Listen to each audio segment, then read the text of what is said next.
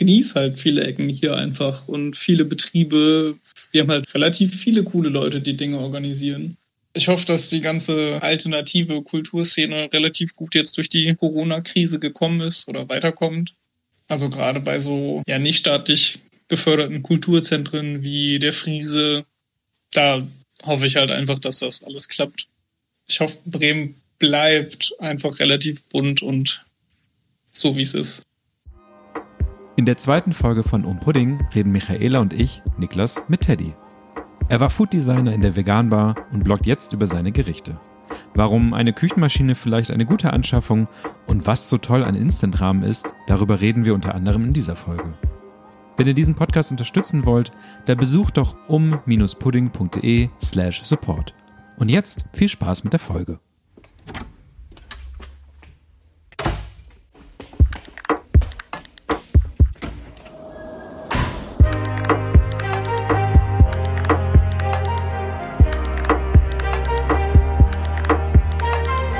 Pudding, der Podcast für Bremen und umzu. Teddy kennt ihr höchstwahrscheinlich, wenn ihr ähm, uns, also als Person verfolgt habt, noch aus der gefährlichen Halbwissen-Folge über die Veganbar. Die Folge heißt äh, Teddy von der Veganbar. Und ähm, die ist äh, kurz vor der Corona-Krise aufgenommen worden. Das heißt, es war eine der ja, letzten Folgen tatsächlich äh, in unserem alten Studio. Heute sind wir alle remote zugeschaltet. Kannst du dich in ein paar Worten kurz vorstellen? Ich bin Teddy. Ich koche vegan. Vor, also die letzten Jahre habe ich das in der Veganbahn Bremen gemacht. Da bin ich jetzt seit Februar nicht mehr. Jetzt blogge ich hauptsächlich. Sonst mache ich nicht so viele spannende Dinge. Ja, du machst ein sehr spannendes Ding, ähm, was, was Niklas besonders spannend findet. Nämlich bist du Judge bei Magic-Turnieren. ähm, ich muss aber ja, alle Zuhörenden jetzt enttäuschen. Ähm, meinetwegen geht's heute nicht darum. Falls ihr euch aber wünscht, dass Teddy vielleicht auch davon erzählt, lasst es uns wissen. genau. Ähm, so ein bisschen. Falls ihr Regelfragen habt. Genau. wir, wir, werfen ab und zu mal Regelfragen rein und so. Nee, genau. Ähm, zum Testen. Zum Testen, genau. so, so grundsätzlich die Frage, ähm, das, das ist ja dann doch ein relativ, es ist eigentlich ja mehr als ein Jahr, seitdem wir ähm, diese letzte Folge aufgenommen haben. Ähm, Gibt es irgendwie so, würdest du so ein, hast du ein Kurzrecap für dich, wie so dieses ganze ähm, Jahr 2020 oder zumindest das Jahr seit der letzten Folge so für dich war? Hast du, hast du für dich da irgendwie etwas, wo du sagen würdest, okay, ich bin in die Richtung gelaufen, ich mache jetzt das, die Sachen sind passiert, weil es ist ja schon viel passiert. Ja, es ist total viel passiert und irgendwie kam mir das letzte Jahr auch so endlos lang vor. Mhm. Ähm, vor allem, als dann auch klar wurde, dass ich die Veganbar irgendwie verlassen werde. So die letzten Monate waren dann halt nochmal besonders aufregend, sage ich mal. Aber auch davor, also gerade in der Gastronomie, wo man irgendwie nie wusste, wie sind nächste Woche die Auflagen, kommen die Kundinnen, kommen die nicht. Also in der Gastronomie in der, im letzten Jahr zu planen, war einfach die Hölle. Später im Jahr kam dann ja für mich noch so der Cut dazu unabhängig von der Corona-Krise in der Veganbar aufzuhören. Und seitdem habe ich mich jetzt um einen neuen Ausbildungsplatz gekümmert und bin erstmal komplett aus der Gastronomie raus.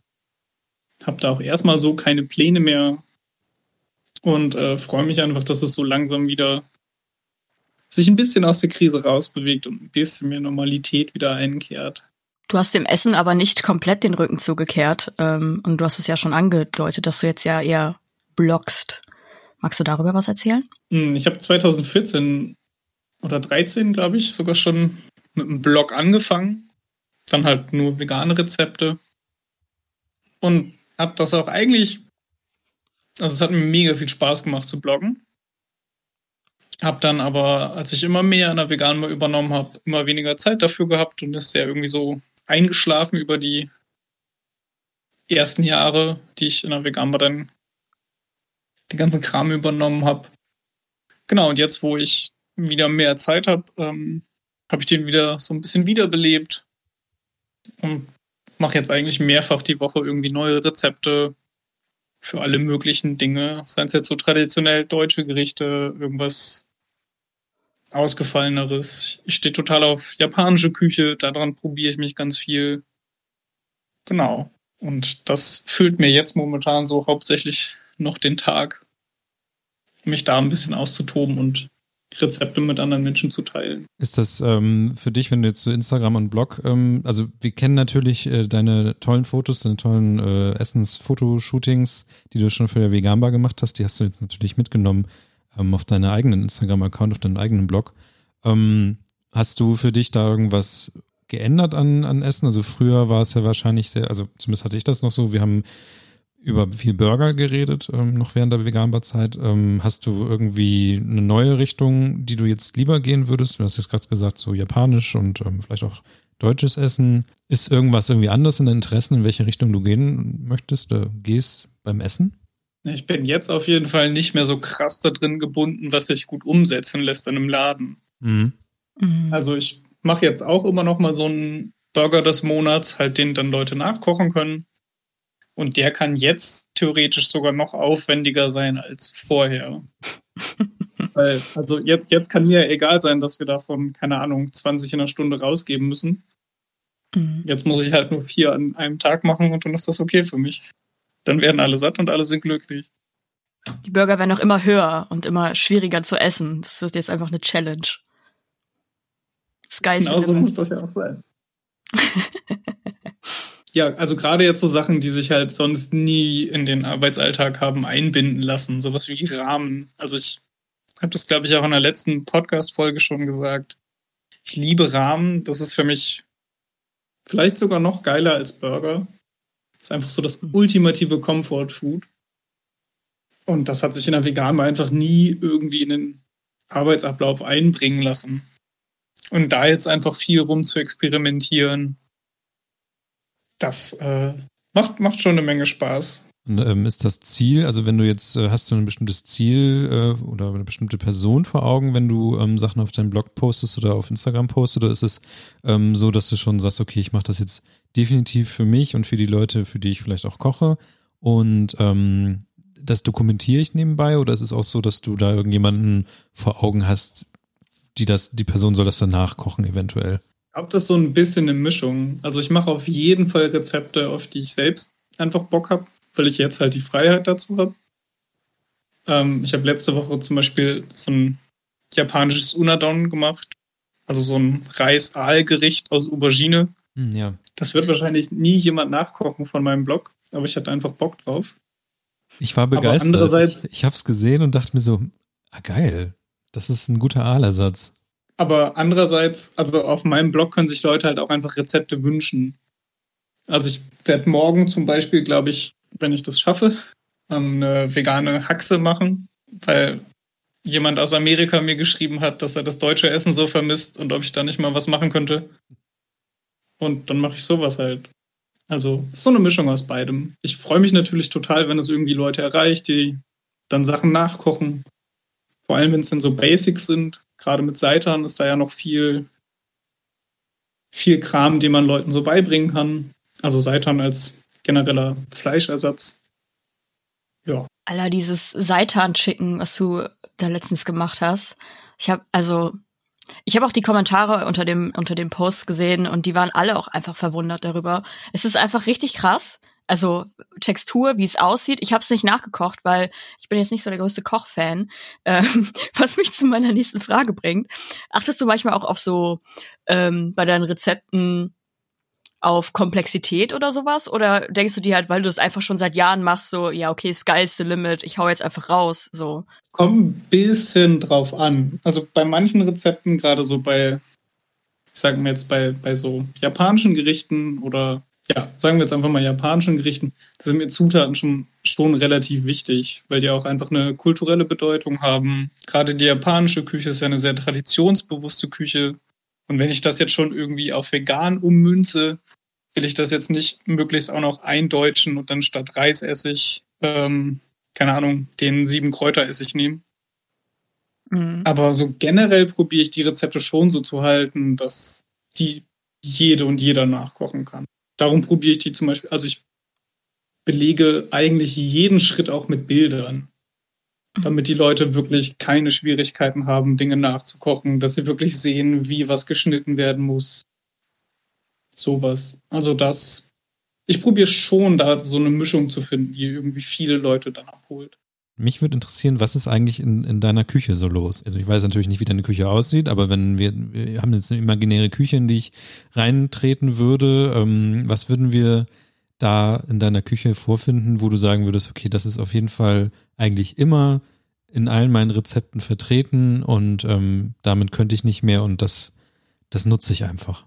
Also ich probiere schon relativ viele Rezepte, ohne jetzt großes technisches Equipment zu machen und das vorauszusetzen. Aber so eine gute Küchenmaschine ist halt schon echt, gerade wenn man Seitan macht, viel wert.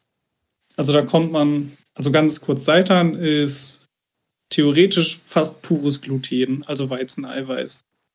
Und wenn man das mit einer Küchenmaschine beziehungsweise mit Klingen stark physikalisch bearbeitet, dann verändert sich die Konsistenz und wird halt richtig schön faserig, so wie man das von Fleisch kennt. Also wie zum Beispiel dem Chicken, das Micha eben schon angesprochen hat. Mhm.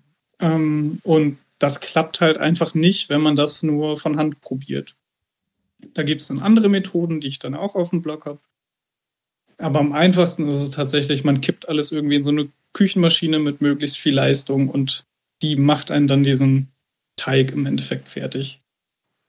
Also die da freue ich mich schon sehr, dass meine Partnerin so, ein, so eine gute Küchenmaschine hat. ich selbst habe halt keine, aber sonst wüsste ich jetzt eigentlich nicht so ein Hauptding, was ich unbedingt brauche. Das heißt, du hast eine totale Standardküche, wie du sie bei Ikea beispielsweise kaufen könntest. Alle Messer, alle Gabel. Und wirklich ja, ist dann genau. die, die, die äh, Küchenmaschine ist so der Trick dahinter. Also zumindest beim Seitern hilft die ordentlich. Wie gesagt, es gibt sonst auch andere Techniken, die, die man irgendwie benutzen kann, aber die macht einem das Leben schon leichter an manchen Stellen. Allerdings, also in unserem, was ich gerne mehr hätte, wäre Platz in der Küche. Unsere Küche ist super klein. Und da wir mit fünf Personen in diesem Haushalt leben, plus Hund, ist sie auch sehr zugestellt. Das macht es halt manchmal schon schwierig. Und gerade fürs Bloggen, wenn man irgendwie schöne Fotos haben will, ich mache theoretisch alle Bilder, die ich so hochlade, vor unserem Fenster und trage dann die heiße Pfanne kurz dahin, um dann äh, ein, ein, Bild zu machen, wie es aussehen soll und stelle sie dann zurück auf den Herd, weil es anders hier einfach nicht möglich. Und du kochst jeden Tag, also auch, auch jeden Tag so in Anführungszeichen aufwendig. Momentan fast ja. Krass. Ich meine, du immer, verarbeitest ja auch auf deinem Blog, also ist ja Win-Win. ja, krass. Manchmal sind es dann halt auch, wenn ich einfach echt keinen Bock habe, so Instant-Rahmen. Also ich bin da was meinen Körper angeht, nicht so anspruchsvoll. okay, kurze Zwischenfrage. Was sind deiner Meinung nach die besten Instant-Rahmen? Ui, das ist mega Ich bin da nämlich auch Connoisseur. Echt? Aber ich, ich, ich, äh, ich, bin nämlich total, es ist super gerade, weil ich bin total unentschlossen. Ich, ich äh, habe mich noch nicht entschieden. Beratet mich doch mal bitte. Also ich fand ganz lange diese von Rewe, kennt ihr die in dieser grünen Packung, wo auch das Vegan-Label drauf ist? Mm -mm. Weiß ich jetzt auch gerade. Was? Die grünen. Okay, es gibt bei Rewe so trocken Instant-Rahmennudeln, die, äh, also glaube ich sogar in jedem Rahmen, mit, ne, mit einem veganen Label drauf. Und die Ach, sind echt die, ganz cool. Äh, sind die auch so ein bisschen scharf? Ja. Ja, dann weiß ich, welche du meinst. Die hatte ich auch schon mal da. Ja, ja, ja. Ich glaube, das sind die Nong Schienen äh, Instant-Nudeln, Veggie. Die haben zumindest eine grüne Genau Packung. die. Ah, ja, okay. genau die. Von denen, auch von äh, auch von Nongshim. Ich glaube, das ist, gefährliches Halbwissen, eine äh, koreanische Marke. Ähm, die Kimchi Instant-Nudeln. Die sind meines Wissens nach auch vegan. Oder nahezu. Ich bin mir nicht tausend Prozent sicher. Aber es sind meiner Meinung nach die besten. Ich weiß, es gibt irgendwelche Kimchi-Rahmen, die auch vegan sind. Ich verwechsel die aber immer. Aber ich bin großer Fan von den äh, von Kimchi-Rahmen. Die sind auch mega lecker. Das ist bei Rahmen aber auch ganz schön schwierig, weil man gerade online so mega unterschiedliche Quellen dazu findet. Ja, voll. Ich habe ich hab letztens ähm, gelesen und auch mit einer Produktanfrage an den Hersteller und so, dass die Instant-Nudeln von der Firma Mama vegan sind. Also zumindest mhm. fast alle Sorten, sowas wie Chicken und Beef. Ähm, und die gibt's dann jetzt hin und wieder einfach mal, wenn es schnell gehen muss. Was haltet ihr von Udon-Nudeln? Also, was es ja auch gibt, ich weiß nicht, ob die vegan sind, also diese rohen, ähm, dicken Nudeln. Die gibt's ja auch Mhm. wirklich äh, nicht in trocken, sondern wirklich abgepackt mit, äh, dass sie noch so flüssig sind. Udon ist nochmal ist noch mal eine andere Sache, ne? Aber Udon-Suppen und Udon-Nudeln generell finde ich auch ganz geil. Aber ist eine andere Mut, meiner Meinung nach. Ja, ja, dann hat man halt Lust auf so eine dicke Nudel. Mhm. Ja. Aber das heißt, diese Instant-Nudeln sind tatsächlich so die, diese, das sind diese quadratischen. Ja. Okay. Also die man halt so mit Wasser aufgießt und so. Im Volksmund Ja. Yum-Yum genannt. Ah ja. Ja, Ja, die Yum-Yum-Nudeln, die kennt, glaube ich, fast jeder. Und ähm, die haben wir auch damals in den, in den Pausen, in den Schulpausen, einfach trocken gegessen. Mit diesem oh, ne. Gewürzpulver. Also auch da, my body is not really my temple. Aber ich glaube, es gibt tatsächlich mit diesen Nudeln gibt es auch äh, Salatrezepte, wo man diese einfach so reinbricht in den Salat. Dann hat man so ein bisschen crunchy. kann ich mir vorstellen. Ja. Aber wenn, also ihr habt euch jetzt eingeschossen auf diese Nudelart, weil ähm, ich, das ist jetzt gerade wirklich so ein, so ein Live-Hack-Tipp für mich, weil ich stehe im Asiamarkt vor, ähm, was gibt's da alles? Nissin, ähm, hast du nicht gesehen, diese ganzen, also das ist ja ein gigantisches Regal, zumindest wenn man nicht beim Regal Ja. steht. Und ähm, ich bin immer wirklich überfordert. Und eigentlich will ich mir auch dann doch lieber keine Tütensuppe holen. Und ganz oft bleibe ich dann doch dabei hängen, dass ich mir einfach gar nichts mit Gewürz hole, sondern so ein fertiges Ding, also so ein einfach nur den Block. Kann ich äh, voll nachvollziehen. Geht, also geht mir auch so. Von denen habe ich ja auch immer, keine Ahnung, so sechs oder sieben auf Vorrat hier. Hm, Okay. Ja, für mich ist es halt, äh, oder beziehungsweise für Leute, die dann Einschränkungen haben, wie dass sie gern vegetarisch oder vegan unbedingt diese Nudeln auch haben wollen und auch nicht irgendwie das, das Öl oder Fett von den tierischen Produkten drin haben möchten. Ist ja der Vorteil, dass die Auswahl schon mal stark begrenzt wird. Sehr stark sogar. Ja. Das heißt, dieses riesige Rahmennudelregal, was so fünf Kilometer lang ist, wird dann plötzlich beschränkt auf drei, vier Sorten. Und wenn ich höre, dass Teddy halt sogar Hersteller gefragt hat, zwei Sorten, die so undercover vegan sind ähm, und nicht explizit als vegan ausgezeichnet, das kommt ja auch noch dazu. Ich habe übrigens geschaut, diese Kimchi-Rahmen sind äh, zumindest laut kurzer Google-Suche auch vegan. Ähm, dann hat man es schon mal leichter, aber ansonsten ist, geht das einfach auch nach deinem, nach deinen Präferenzen. So, ich weiß, bevor ich vegan war, habe ich gerne diese ähm, Chicken-Nudelsuppen gegessen oder Ente oder so mit dem Geschmack Mhm. Ente. Aber äh, Ja. keine Ahnung. Ich finde Rahmen, also auch mit dieser mit dem Gewürzpackung, finde ich eigentlich ganz geil, weil du ja immer tausend Sachen dazu packen kannst. Du nimmst die Suppe als Grundlage und haust dann halt deine ganzen Zutaten dazu. Gemüse, was auch immer. Mal eben schnell was machen, sagen wir mal, keine Ahnung, was ist denn schnelles Essen? 20 Minuten, Viertelstunde? Hast du da irgendwie so Go-To-Sachen? Ja, ich glaube schon. Also ich, ich liebe Ramen halt einfach. Also ich, ich würde mir dann halt, wie die Nudeln, die du eben beschrieben hast, diese Udon, die Mhm. gibt's halt auch fertig schon als Rahmen. Also so noch weich und einfach so aus der Packung. Und ich habe eigentlich immer auf Vorrat eingekocht irgendwie Brühe da. Und dann kippe ich mir halt diese, die, diese Brühe in den Topf, mach die heiß, koch die Nudeln auf und hau mir dann noch Frühlingszwiebeln drauf. Oder ich nehme halt irgendwie eine Tiefkühlpizza. Okay. Also wenn ich so, sag mal so, so schnelle Rezepte mache, dann halt meistens auch für einen Blog. Mhm. Also das sind, es sind jetzt ja nicht so alles nur so drei, vier Stunden Gerichte auf meinem Mhm. Blog, sondern halt auch einfach mal so Sachen, die, keine Ahnung, innerhalb von einer halben Stunde auf dem Tisch stehen können. Und da, also ich mag zum Beispiel, ich liebe Kartoffeln mit Soße. Also im Zweifelfall gibt's halt einfach, koche ich mir Kartoffeln und mache mir Soße dazu. Okay. bin aber halt auch, was, was Essen so für mich alleine angeht, einfach nicht so anspruchsvoll. Von daher, Ja, ich glaube, das ist so eine, so eine Sache, die, die ich mich auch frage, weil ich glaube, das ist bei vielen Leuten normal, dass sie für sich selber nicht so sehr kochen. Und da frage ich mich aber, ob das, ähm, ist das wirklich einfach eine persönliche Sache, wo man sich sagt, okay, ich ähm, habe einfach mehr Spaß dran, für andere zu kochen, oder ist es irgendwie wirklich so ein Zeitding, das einen dann immer daran hindert? Oder ist es vielleicht auch die Küche, weil viele Leute haben ja einfach nicht, äh, haben auch einfach keine Lust, ihre, ihre Einbauküche, die da irgendwie halb im Raum hängt, ähm, benutzen will, weil dann ist es wieder anstrengend. ich glaube, das ist so eine Mischung. Also, keine Ahnung, wenn man für andere Leute kocht, hat man ja eh nochmal mehr das Bedürfnis, sich ins Zeug zu hängen in der Regel und was Besonderes draus zu machen. manchmal ist es auch mega cool, einfach sich selbst was zu gönnen und sich einfach nur für sich selbst die Mühe zu machen. Aber gerade im Arbeitsalltag oder jetzt mit Corona-Depression oder sonst was verstehe ich halt auch, dass Leute mhm. keinen Bock drauf haben. Ich habe bei, bei, mir selber gemerkt, dass es auch, ich versuche mich dazu zu zwingen, zumindest irgendwie ähm, außerhalb auch was zu bestellen und abzuholen, einfach um Leute zu unterstützen. Ähm, aber nichtsdestotrotz ja. ist es weniger bei mir zumindest geworden. Und ähm, das ist die Frage an dich. So, erstens, wie hast du es erlebt? Und zweitens, wie versuchst, versuchst du da irgendwas zu machen? Hast du vielleicht auch Bekannte, die da irgendwie noch arbeiten, die davon erzählen? Also ich habe auf jeden Fall noch Bekannte im Gastronomiebereich, jetzt halt nicht nur hier in Bremen, sondern generell in Deutschland. Hm.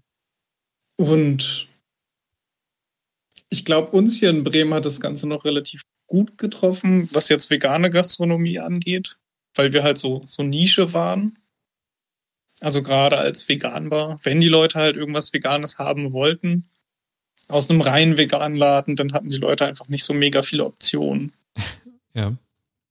Ähm, und deswegen sind die Umsätze bei uns in der Veganbar halt auch nicht so krass eingebrochen wie jetzt keine Ahnung, Bekannte, die, die eine Dönerbude haben. Also Dönerbuden hatten, glaube ich, mit am meisten zu kämpfen. Ich sage jetzt einfach mal so Dönerbuden. Ähm, glaube, Pizzerien, das ging halt noch. Die, also viele liefern ja sowieso.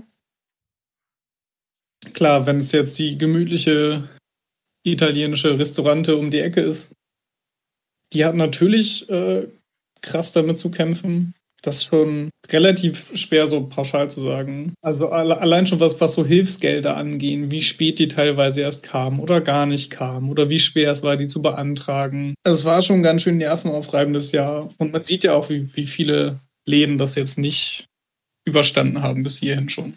Würdest du sagen, dass, äh, oder kannst du vielleicht bei der Vegan mal darüber sprechen, dass ihr habt ja erstmal nicht geliefert, beziehungsweise über einen Kurierdienst, soweit ich weiß, ne? Ja. Meinst du, das ist noch ein, äh, genauso wie bei den Dönerläden, ein, ein riesiger Faktor, weswegen das dann in Anführungszeichen schlechter läuft unter Umständen? Ich, ich glaube schon. Also gerade wenn man sich so zu Hause ein, also abschotten will von allem und wirklich darauf achtet, Kontakt zu reduzieren, dann ist Essen liefern lassen einfach mega praktisch.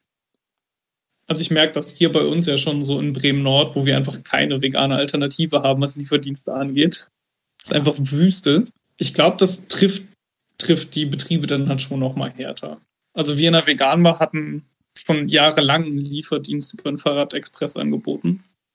Ah. Also auch schon vor Corona. Der wurde halt einfach nie so mega groß kommuniziert, weil wir damals, also wir wussten ja jedes, also immer schon, dass der nicht günstig ist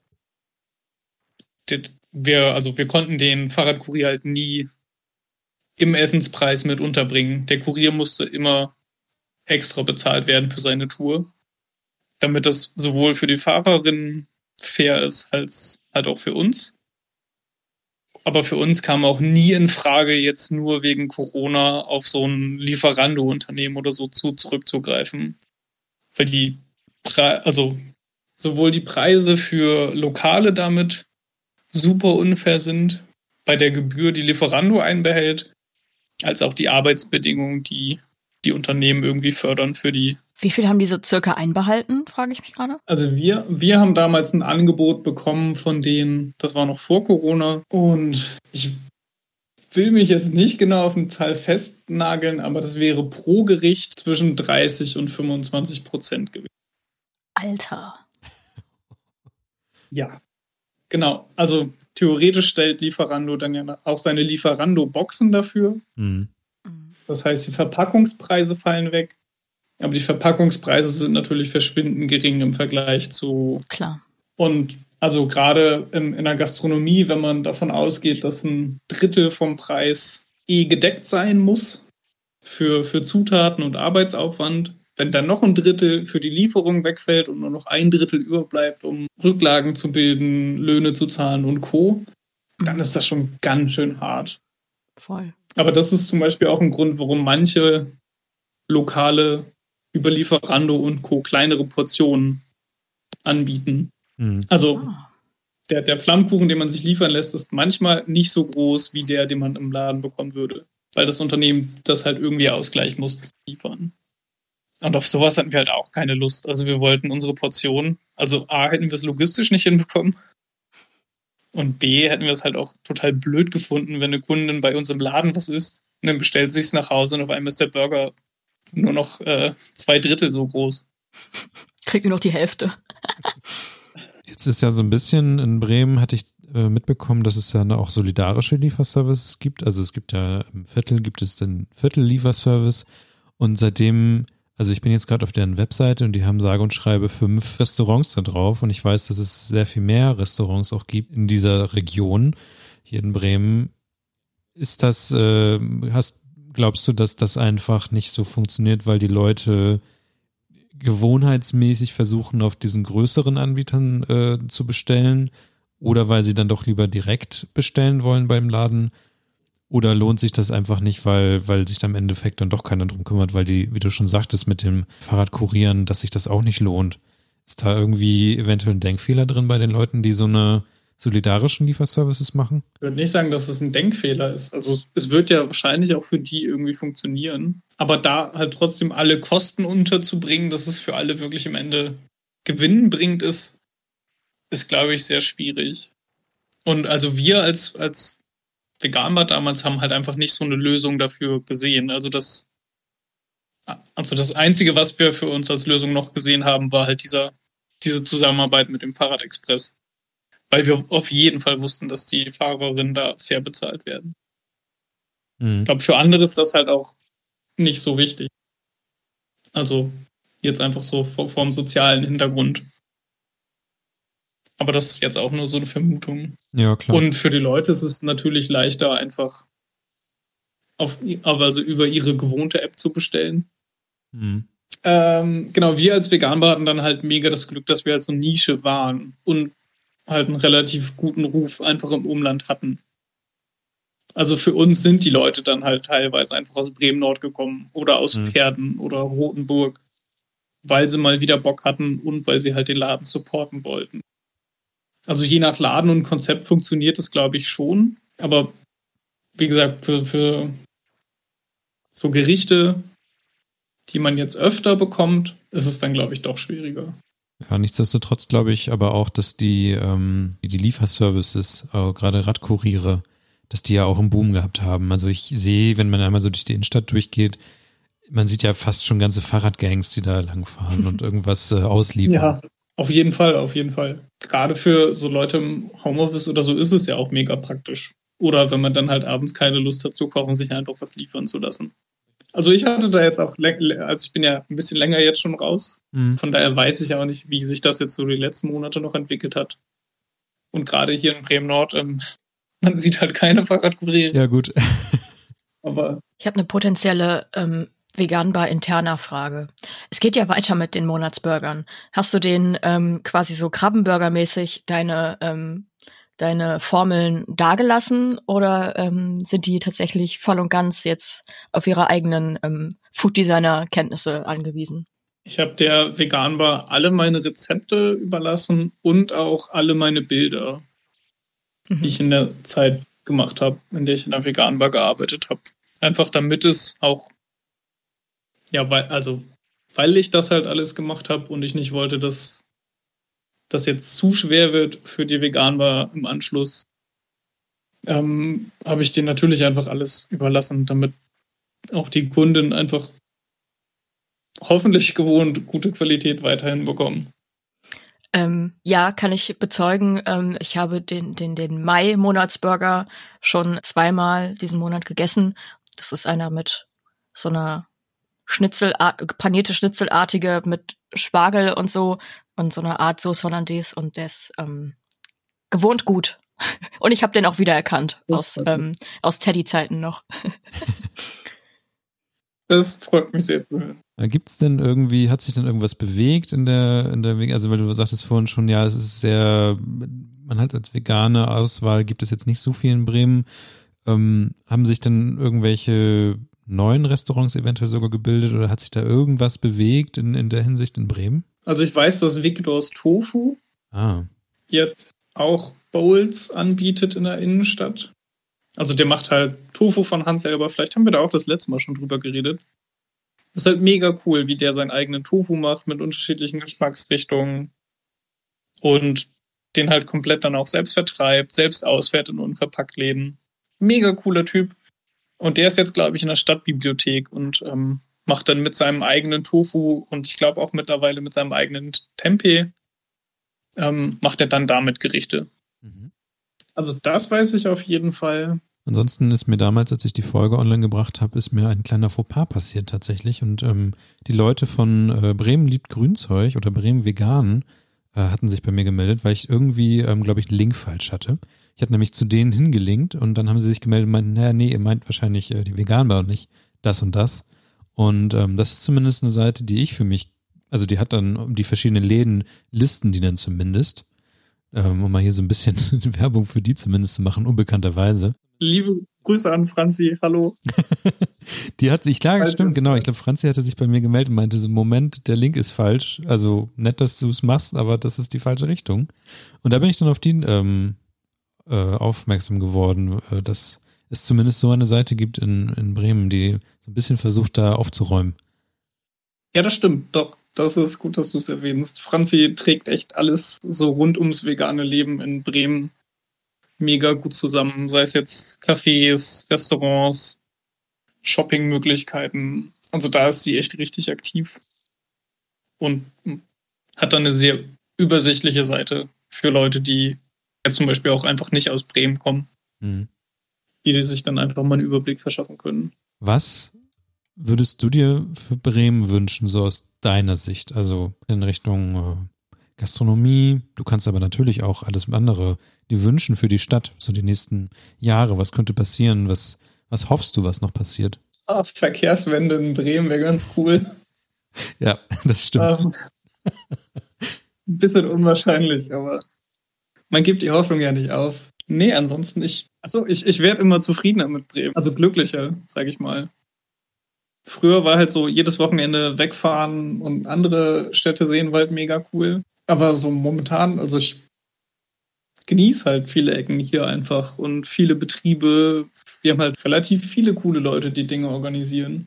Ich hoffe, dass die ganze alternative Kulturszene relativ gut jetzt durch die Corona-Krise gekommen ist oder weiterkommt. Also gerade bei so ja nicht staatlich geförderten Kulturzentren wie der Friese, da hoffe ich halt einfach, dass das alles klappt. Ich hoffe, Bremen bleibt einfach relativ bunt und so wie es ist. Dann ähm, würde ich mich bedanken für diese Einblicke von dir. Was so in ja, der letzten danke, Zeit dass ihr mich eingeladen ist. habt. Und ähm, ja, wenn ihr Teddys Blog ähm, besuchen möchtet mit all den Sachen oder auch vielleicht auch bei Instagram ein bisschen gucken möchtet, guckt bei uns in die Show Notes. Da sind die Sachen auf jeden Fall verlinkt und alles, was wir auch angesprochen haben, ähm, haben wir verlinkt. Nur keine tollen Küchenmaschinen wahrscheinlich. Es sei denn, Teddy, du hast irgendwo einen Affiliate-Link oder so, ähm, Stimmt. dann ballern wir den gerne auch für dich da rein. Oh, das, ist mir, das ist mir ganz, ganz wichtig bei meinem Blog. Sorry, wenn ich das jetzt nochmal so sage. Ich, also klar, wenn andere Leute mit ihrem Blog den Lebensunterhalt verdienen, alles kein Thema. Aber wenn Blogs zu 30, 40 Prozent nur noch aus Werbung bestehen und oh, wenn da erstmal für, ich weiß, das ist wichtig für einen für einen Google-Algorithmus, aber wenn ich erstmal eine halbe Minute lang scrollen muss, bis ich auf die Zutaten komme, weil da die halbe Lebensgeschichte steht und was der Opa zu dem Gericht gesagt hat, dann klicke ich einfach weg. Und zu so einem Blog möchte ich einfach niemals werden. Sorry für den Rennen. Nein, voll. Das ist genau das, was du gesagt hast. Das hasse ich nämlich auch bei, ähm, bei Kochblogs und keine Rezeptblogs oder so. Du musst erstmal, wie du schon sagst, die halbe Lebensgeschichte, was die jetzt letzte Wochenende gemacht haben und ähm, keine Ahnung, wie, wie das, wie der letzte wie die letzte Bauchdeckenuntersuchung verlaufen ist. Und ich denke mir so, Bruder, ich will nur wissen, wie man fucking vegane Zimtschnecken macht. Bitte sag mir einfach, wie ich die mache und wie viel ich dafür brauche. Ich möchte das alles nicht wissen. Du bist bestimmt ganz nett, aber ich möchte es nicht wissen. Ich will Fakten. Und das hat alles seine Daseinsberechtigung. Manch, für manche ist das ja so ein Coping-Mechanismus und das ist ja deren Plattform, wo sie sich äußern können und so. Aber ich, ja. ich gette es nicht. Ich gette es nicht. Weil mittlerweile habe ich schon so einen, so einen Scanner im Auge, wenn ich so einen, so einen Blog Mhm. betrete. Dann weiß ich schon mal, also meistens kann man so zwei, drei Striche mit dem Daumen machen, sodass man, bis man überhaupt erstmal zum, zum Rezept kommt. Mhm. Weil, Das braucht, also gefühlt will das ja auch niemand lesen. Also das, ich, ich kenne halt niemanden, der sagt, boah, geil, ich gehe so gerne auf den Blog, damit ich mir, keine Ahnung, in der U-Bahn für fünf Stationen erstmal was durchlesen kann. mh, Geil, erstmal halbe Buch lesen. ja, ich, ich würde sagen, ähm, danke, wie gesagt, dass äh, du da warst. Danke, das war auf jeden Fall wieder eine, ein schöner Einblick. Und ähm, ja, wie gesagt, ähm, auf die Seite gucken, Rezepte nachkochen. Danke fürs Dasein. danke, dass ihr mich hier hattet. Und ich würde sagen, bis zum nächsten Mal. Tschüss. Tschüss. Ciao.